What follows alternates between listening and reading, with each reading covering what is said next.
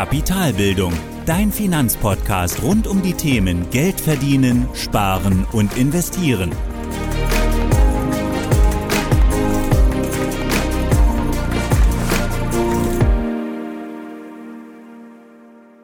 Moin Moin und willkommen zur sechsten Folge des Kapitalbildungspodcasts. Heute sprechen wir darüber, was der Zins mit dem magischen Dreieck der Geldanlage zu tun hat. Dann lass uns loslegen. Aber bevor wir über den Zins und das magische Dreieck der Geldanlage sprechen, möchte ich noch mal kurz zum Geldschöpfungsprozess kommen, den wir in der letzten Folge besprochen haben. Denn dort haben wir gesehen, dass Geld aus der Vergabe von Krediten geschöpft wird. Also eine Geschäftsbank leiht sich Geld von der Notenbank und die Geschäftsbank wiederum verleiht dieses Geld als Kredit an Unternehmen oder auch private Haushalte. Und in unserem Beispiel in der letzten Folge hat sich die Geschäftsbank 1000 Euro geliehen von der Notenbank und hat daraus dann weitere 3800 Euro Buchgeld geschöpft. Also so, dass am Ende eine Summe von 4800 Euro dort standen. Und da möchte ich einfach nur mal kurz als Nachtrag sagen, ähm, das Philips-Modell der Geldschöpfung ist wirklich nur ein theoretisches Modell aus der Volkswirtschaftslehre und es arbeitet mit fixen Annahmen. Also es werden keine rechtlichen Regulierungen betrachtet, es gab eine feste Barabhebungsquote, also wir sind davon ausgegangen, dass jeder Kreditnehmer immer 20 Prozent der Kreditsumme wirklich als Bargeld abhebt, was natürlich in der Realität variieren kann oder schwanken kann. Und das Modell, das Philips-Modell letztendlich, ist einfach sehr deterministisch. Also es hat sehr feste Rahmenbedingungen und trifft Annahmen, um eben die Komplexität der Realität so gering zu halten, dass wir uns den Geldschöpfungsprozess an sich anschauen können. Und nichtsdestotrotz, im Wesentlichen wird also Geld geschöpft, indem wir Kredite vergeben. Und das ist einfach nochmal wichtig, um uns dann jetzt im nächsten Zug dann den Zins anzuschauen. Denn bei der Vergabe von Krediten muss klar sein, dass wir immer zwei Seiten haben. Und erstens, beispielsweise ich verleihe Geld an jemanden, dann bin ich Gläubiger und habe Forderungen dieser Person gegenüber. Zweitens, ich leihe von jemandem Geld, ich bin also Schuldner und habe Verbindlichkeiten. Und hierzu möchte ich einfach nochmal kurz vier Beispiele geben. Und dabei wirst du auch sehen, dass du eigentlich täglich Kredite vergibst. Und diese Beispiele sind jetzt gerade mal völlig losgelöst von unserer jetzigen Zinssituation, sondern sollen einfach nur nochmal darstellen, in welchen Situationen in der Realität wir eigentlich Kredite vergeben an andere Personen oder Unternehmen oder Banken oder wen auch immer und in welchen Situationen wir aber auch Kredite in Anspruch nehmen. Und das erste Beispiel ist, du zahlst Geld auf dein Girokonto ein. Also die gesamte Sichtanlagen, also das Guthaben auf deinem Konto, ist im Prinzip ein Kredit an die Bank in der gesamten Höhe. Du leist der Bank also mit deinen Sichteinlagen, mit deinem Guthaben auf dem Girokonto, leist du der Bank Geld und besitzt somit Forderungen gegenüber der Bank. Und die Bank hat dir gegenüber Verbindlichkeiten, ist also der Schuldner in diesem Sinne und du bist der Gläubiger. Und diese Forderungen, die du der Bank gegenüber hast, die sind täglich fällig. Also du kannst jederzeit über dein Geld verfügen. Es gibt also keinerlei Laufzeiten. Du kannst jederzeit das Geld umbuchen oder auch abheben. Das zweite Beispiel. Du legst Geld in ein Sparbuch an mit einer festen Laufzeit von, sagen wir mal, fünf Jahren. Ähnlich wie beim Girokonto, es gibt eine bestimmte Summe, die allerdings vorher genau festgelegt ist und die ist unveränderlich im Laufe von fünf Jahren beziehungsweise du kannst sie einmal festlegen oder du kannst in diesen fünf Jahren auch ratenweise mehr dazu zahlen. Also die Rahmenbedingungen, die Einlagenhöhe und die Laufzeit sind ganz klar geregelt und die Auszahlung dieses Kredits, den du an die Bank gibst, der ist eben erst fällig, wenn die gesamte Laufzeit vorüber ist. Also du hast hier eben nicht vorher den Anspruch schon an dein Geld ranzukommen, sondern du vereinbarst mit der Bank oder mit dem Kreditnehmer dann letztendlich die Laufzeit und die Höhe des Kredits. Dann das dritte Beispiel, du leist dir Geld für einen Hauskauf von der Bank. Also die Bank leiht dir für eine lange Laufzeit eine große Summe Geld und du bedienst diesen Kredit eben, indem du in Raten diesen Kredit abzahlst. Und wie dies zeitlich passiert, also beispielsweise monatlich und in welcher Höhe, ist auch klar definiert. Also auch wie eben beim Sparbuch, der Kredit ist klar definiert.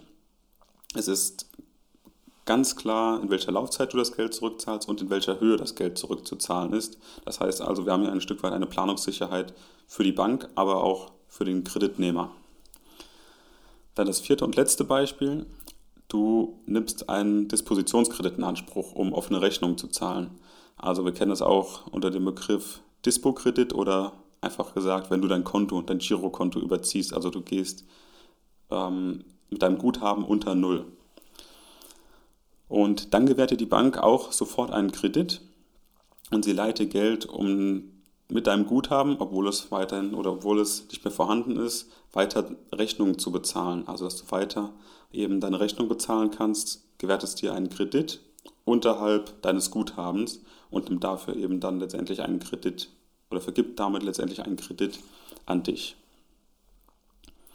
Und jeder der vergebenen Kredite erzeugt automatisch einen Schuldner, also dann hat man eben Forderungen oder jeder deiner in Anspruch genommenen Kredite erzeugt hingegen einen Gläubiger. Das heißt, du hast Verbindlichkeiten gegenüber einer anderen Person oder gegenüber der Bank oder wem auch immer. Und vom Kredit kommen wir dann jetzt zum Zins. Denn für das Verleihen vom Geld bekommen wir als Prämie vom Schuldner den Zins. Und dieser Zins beruht einfach darauf, dass du temporär auf dein Geld verzichtest, verzichtest. Also du verlegst deinen Konsum in die Zukunft. Das heißt, du brauchst das Geld jetzt nicht und vergibst es dann an jemanden, der es vielleicht jetzt gerade braucht und bekommst es dann später zurück und bekommst dafür eben einen Preis oder eine Belohnung für deine Geduld. Und für das Leihen von Geld zahlst du eine Prämie an den Gläubiger, ebenfalls den Zins. Und dieser Zins beruht auf der Tatsache, dass du deinen Zukunftskonsum vorziehst. Also du kannst es dir jetzt eigentlich nicht leisten, das neue Auto zu kaufen oder äh, einen neuen Laptop zu kaufen. Aber du möchtest ihn jetzt kaufen oder du brauchst ihn vielleicht auch jetzt und deswegen leistest du dir jetzt Geld von jemandem, der das Geld übrig hat und jetzt darauf verzichten kann und ziehst deinen Konsum aus der Zukunft in die Gegenwart. Und in diesem Fall kann man es so gesehen als Bestrafung für Ungeduld sehen. Also im Großen und Ganzen kann man den Zins also als Preis eines Kredites betrachten. Einmal als Bestrafung für Ungeduld, wenn du eben einen Kredit nimmst, und einmal eine Belohnung für Geduld, wenn du einen Kredit gewährst an jemanden. Und genau dieser Preis, also dieser Zins, hängt von zwei Faktoren ab. Das ist einmal die Laufzeit bzw. die Verfügbarkeit. Also wie lange verleihe ich mein Geld bzw. wann bekomme ich mein Geld zurück, das ich verliehen habe. Dann der zweite Faktor ist der Faktor Risiko bzw. Sicherheit, also wie sicher oder risikoreich ist meine Vergabe des Kredits. Also hat der Gläubiger beispielsweise Sicherheiten, sowas wie eine Immobilie oder Unternehmensanleihen oder sonstige Wertgegenstände, die eben die Vergabe des Kredits äh, letztendlich rechtfertigen. Und aus diesen drei Eckpunkten bildet sich dann das magische Dreieck der Geldanlage. Mit der oberen Ecke, dort haben wir die Rendite, das ist in unserem Fall der Zins, also der Preis für den Kredit. Es können aber auch Erträge aus anderen Geldanlagen sein, also sowas wie Kursgewinne oder Wertsteigerungen. Deswegen der obere Eckpunkt des Dreiecks ist die Rendite. Dann die linke untere Ecke des Dreiecks ist die Verfügbarkeit. In unserem Fall wäre das dann die Laufzeit bei einer Kreditvergabe, also wann bekomme ich mein Geld zurück oder bis wann muss ich das Geld zurückgezahlt haben. Und in der rechten unteren Ecke des Dreiecks haben wir dann die Sicherheit bzw. das Risiko. Und in unserem Fall sprechen wir von der Sicherheit, mit der der Kredit zurückgezahlt werden kann vom Schuldner. Und genau mit diesem Wissen, also mit diesem magischen Dreieck, also Rendite, Verfügbarkeit und Sicherheit, schauen wir uns jetzt nochmal die vier Beispiele an und bewerten dabei die Höhe des Zinses, also den Preis für diesen Kredit. Und das erste Beispiel, das waren die Sichteinlagen auf dem Girokonto. Bei der Laufzeit haben wir eben gesehen, die sind sehr, sehr kurz, da du jederzeit an dein Geld rankommst. Also die Einlagen sind täglich fällig. Das Risiko bzw. die Sicherheit, die du hast bei der Kreditvergabe an die Bank, dort hast du dort so gut wie kein Risiko. Also nur im unwahrscheinlichen Fall eines Bankencrashs wäre das Geld gegebenenfalls weg, aber auch da gibt es Sicherheitsmechanismen. Also kann man eigentlich sagen, das Risiko ist hier bei Null. Dann der Preis, also letztendlich die Rendite, in unserem Fall der Zins, läuft gegen Null.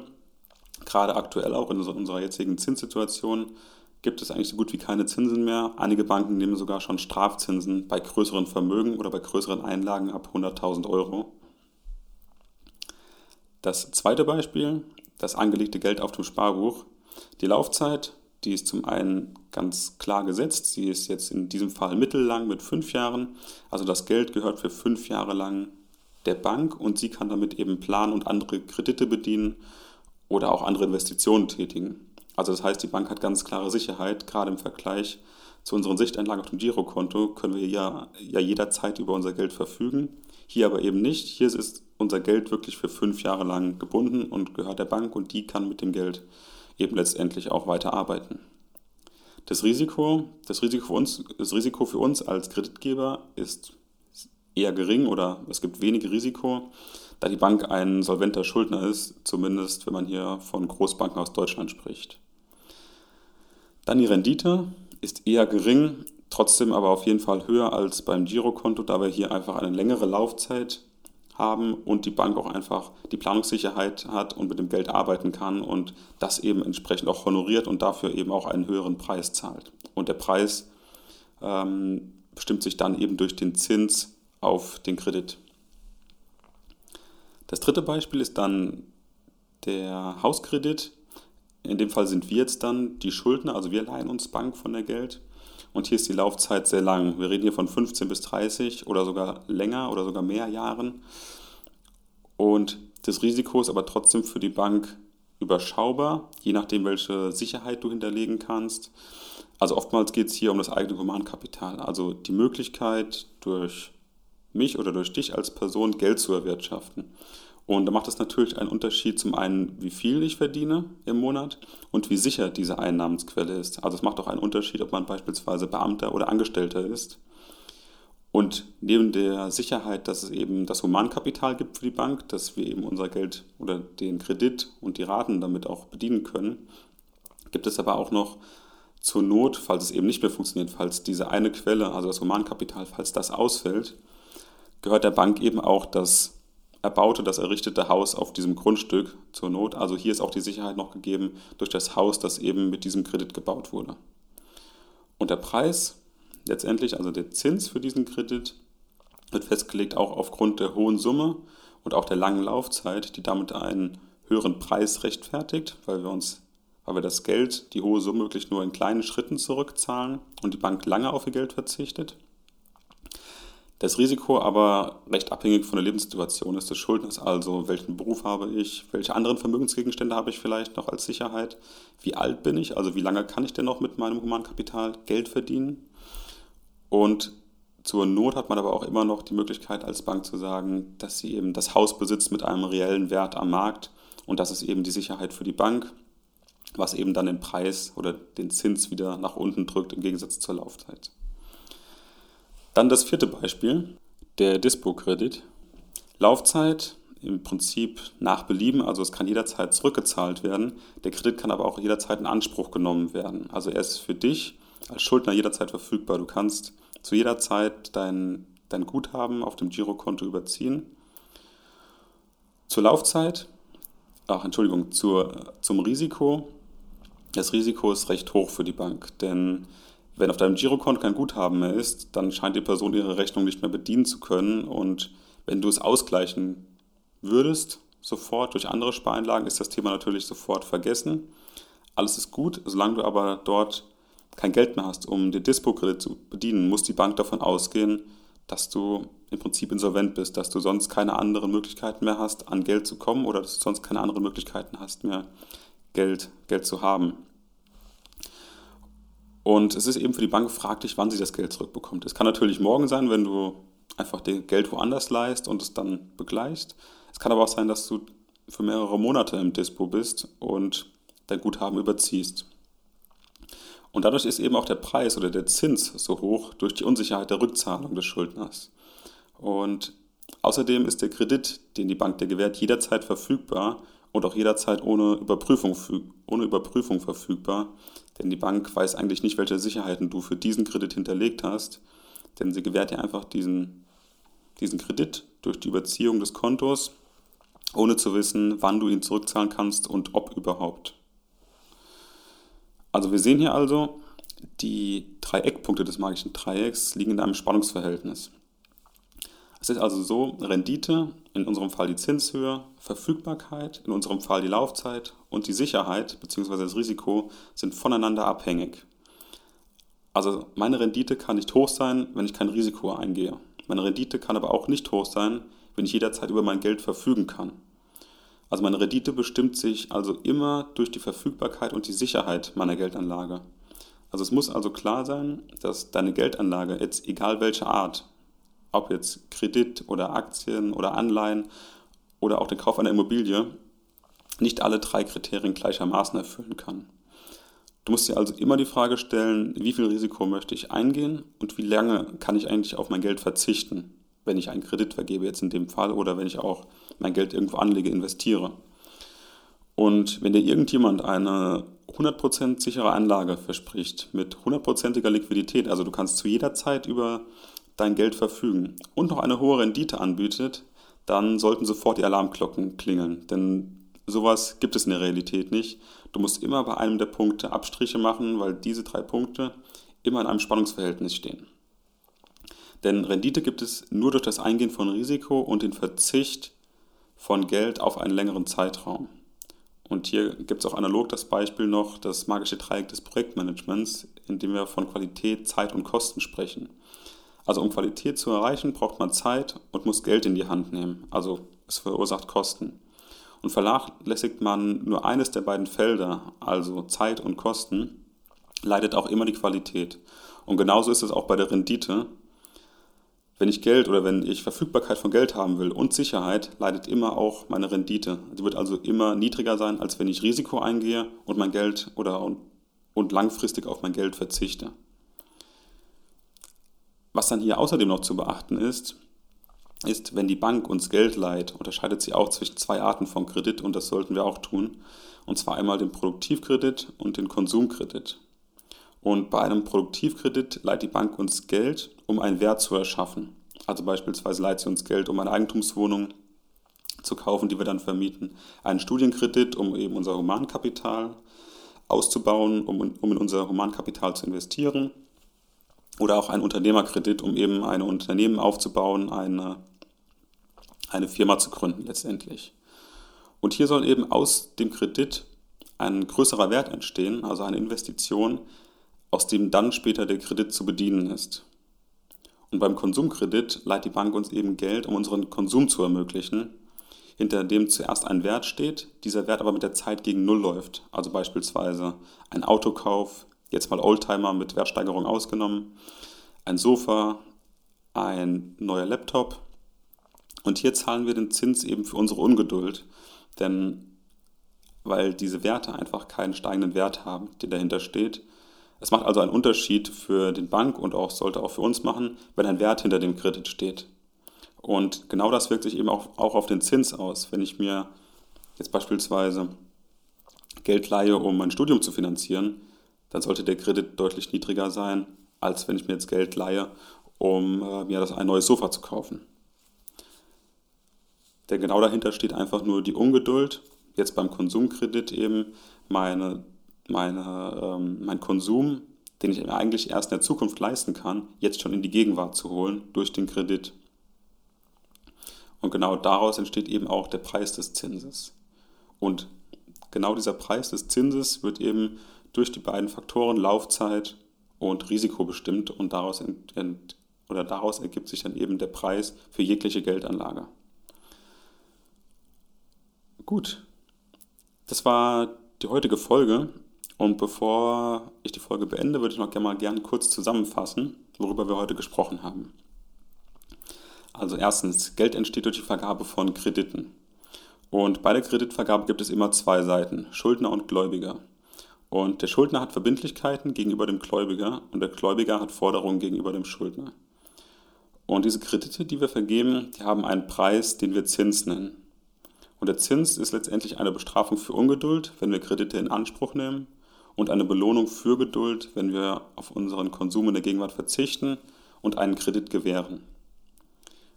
Und die Höhe des Zinses, also die Höhe des Preises eines Kredites, wird durch die Verfügbarkeit bzw. Laufzeit und durch die Sicherheit bzw. das Risiko bestimmt. Also je höher das Risiko für den Gläubiger, desto höher ist seine Prämie für die Vergabe des Kredites und umgekehrt. Also desto höher ist der Zins jetzt im Beispiel des Kredits. Je flexibler ein Gläubiger über sein Geld oder über sein geliehenes Geld verfügen kann, also die Verfügbarkeit des Geldes, desto niedriger ist der Zins und umgekehrt. Und genau dieses Spannungsverhältnis zwischen Rendite, Verfügbarkeit, Sicherheit bildet das magische Dreieck der Geldanlage. Und das gilt eben nicht nur bei der Kreditvergabe, sondern auch für jede andere Art der Geldanlage. Anleihen, Aktien, Immobilien und so weiter. Und bei der Vergabe von Krediten ist noch zu unterscheiden zwischen zwei Arten. Einmal der Produktivkredit, also eine Investition mit der Idee, dass daraus ein größerer Wert entsteht und die Schulden zu tilgen bzw. den Kredit zu bedienen. Das heißt also, der Kredit selbst ist die Sicherheit, beispielsweise ein Studienkredit. Da bin ich, also die Investition, die getätigt wird, also in mich, in mein Humankapital, ist eigentlich die Sicherheit, in Zukunft diesen Kredit zu bedienen. Die zweite Art ist dann der Konsumkredit. Das ist die Vergabe des Kredits mit der Idee, dass der Schuldner selbst einen Wert abbildet und dafür haftet. Also der Gegenstand, mit dem Geld gekauft wird oder letztendlich der Gegenstand, der aus dem Kredit gekauft wird, verliert seinen Wert über die Zeit. Der hat eigentlich keinen Wert, aus dem der Kredit bedient werden kann, sondern der Schuldner selbst ist der Wert oder die Sicherheit, um diesen Kredit in der Zukunft zu bedienen. Und hier möchte ich einfach nochmal kurz an dich appellieren, dass du bei Geldanlagen immer dieses Spannungsverhältnis zwischen Rendite, Sicherheit und Verfügbarkeit im Blick hast. Denn genau so ist jede Geldanlage aufgebaut. Es gibt keine Rendite mit hundertprozentiger Sicherheit und es gibt aber auch keine Rendite, wenn mein Geld zu jedem Zeitpunkt verfügbar ist. Und genau da müssen dann, falls so ein Angebot kommt, eben die Alarmglocken angehen. Und so sollte ich eben auch jede Geldanlage betrachten und für mich bewerten, ist es gerade realistisch oder was ist denn eigentlich realistisch? Wie viel Risiko möchte ich denn eingehen letztendlich, um meine Rendite zu ermöglichen? Oder anders gefragt, welche Verfügbarkeit brauche ich denn bei meinem Geld? Also brauche ich das Geld in den nächsten zwei Wochen oder kann ich darauf mehrere Jahre verzichten? Und das sind eigentlich die beiden essentiellen Fragen, die ich mir bei jeder Geldanlage stelle. Welches Risiko kann ich eingehen und wann brauche ich mein Geld? Und mit den Gedanken möchte ich die Podcast-Folge gerne beenden. Vielen Dank fürs Zuhören und bis zum nächsten Mal. Das war die heutige Podcast-Folge von Kapitalbildung. Alle wichtigen Links und Infos findest du in den Show Notes. Hast du Lust auf noch mehr hilfreiches Finanzwissen? Dann folge Kapitalbildung auf Facebook und Instagram oder besuche die Website www.kapitalbildung.org.